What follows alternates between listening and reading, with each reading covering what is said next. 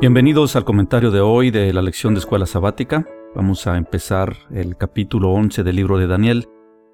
Hoy es sábado 14 de marzo 2020. De los capítulos apocalípticos escritos en hebreo del libro de Daniel, el capítulo 11 es el más largo.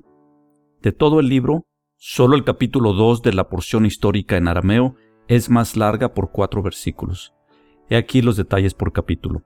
Capítulo 1, 21 versículos. Capítulo 2, 49 versículos. Capítulo 3, 30 versículos. Capítulo 4, 37 versículos. Capítulo 5, 31 versículos. Capítulo 6, 28 versículos. Capítulo 7, 28 versículos. Capítulo 8, 27 versículos. Capítulo 9, 27 versículos. Capítulo 10, 21 versículos. Capítulo 11, 45 versículos y el capítulo 12, el más corto, 13 versículos. El capítulo 11 es la continuación de la visión que inició en el capítulo 10, en la cual Daniel tiene un encuentro con Yeshua con detalles muy similares a los descritos por Juan al recibir la revelación de Yeshua descrita en el libro del Apocalipsis. En el capítulo 11, a Daniel no solamente se le da una confirmación de sus visiones anteriores, en los capítulos 2, 7, 8 y 9, también se le aumentan detalles. La profecía es tan precisa que muchos críticos incrédulos la aceptan como narración de la historia del pueblo judío, pero la rechazan como profecía. En otras palabras, creen que se escribió después y no antes de los hechos. Efectivamente, la visión de Daniel con los detalles en los capítulos 11 y 12 son detalladamente precisos. Aquí no hay estatuas de metales, ni bestias híbridas, tampoco animales peleando y mudando de cuernos. Aquí es Yeshua hablándole a Daniel en un lenguaje más sencillo y fácil de asimilar lo que está por suceder a su pueblo. Para que Daniel 11 tenga sentido, hay algo que se debe tener en mente. Primero, los personajes. Aunque muchos comentadores insisten que es un ángel o el ángel Gabriel el que habla a Daniel, tengo la convicción que es el mismo Yeshua pronunciando estas palabras proféticas. Ver comentario del miércoles 11 de marzo 2020 titulado El ángel Miguel. Entonces nuestros personajes son Yeshua hablando, Daniel escuchando. Segundo, el lugar. La visión la recibió Daniel en lo que había sido Babilonia, ahora gobernada por Persia, quien la había invadido y conquistado. Tercero, la audiencia.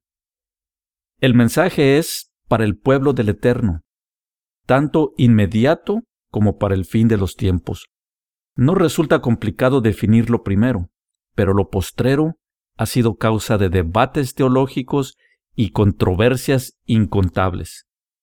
Me refiero al intento milenario por parte de la falsa religión de arrancar la legitimidad como pueblo del Eterno a Israel y darle ese título a un usurpador.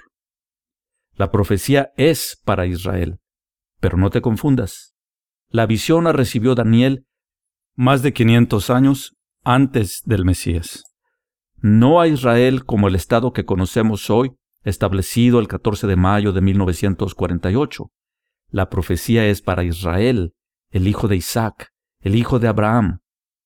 Israel se compone de doce tribus, de las cuales, al tiempo de la visión, dos de ellas, Judá y Benjamín, eran las que estaban en Persia. A estas dos tribus se les conoce como judíos.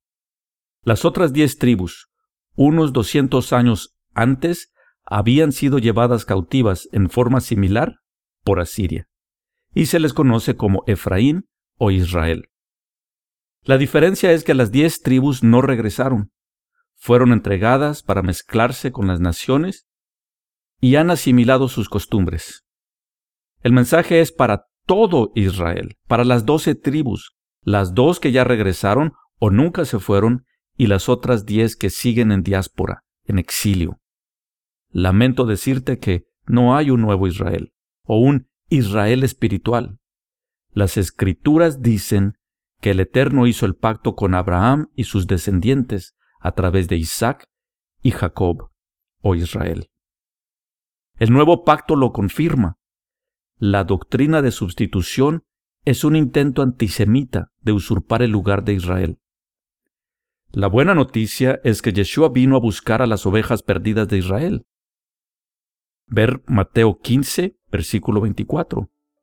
Tal vez tú y yo, si optamos por escuchar la voz del buen pastor. Cuarto, el cumplimiento.